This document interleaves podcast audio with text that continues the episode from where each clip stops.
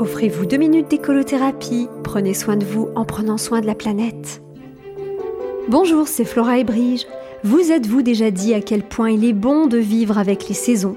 Ceux qui ne se le sont jamais dit me diront qu'on le veuille ou non, on vit avec de toute façon.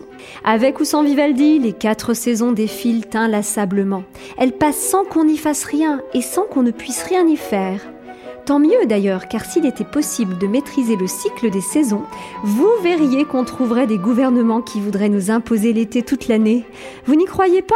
Attendez qu'on nous vante les moissons perpétuelles, la nécessité de relancer le tourisme, ou encore qu'on nous rabâche qu'en été, les virus circulent moins. Et nous verrions des pays se battre pour avoir droit ne serait-ce qu'à un été ou à un hiver, ou encore à un bon automne pluvieux. Nous avons tout de même une de ces chances en France d'avoir quatre vraies saisons d'égale durée qui nous ravissent, nous surprennent et qui s'enchaînent avec un équilibre que personnellement je trouve absolument parfait. Cela en bonne alsacienne bien sûr, car il est vrai que l'hiver sera peut-être un peu timide à Nice et l'été pas toujours très extraverti à Rouen.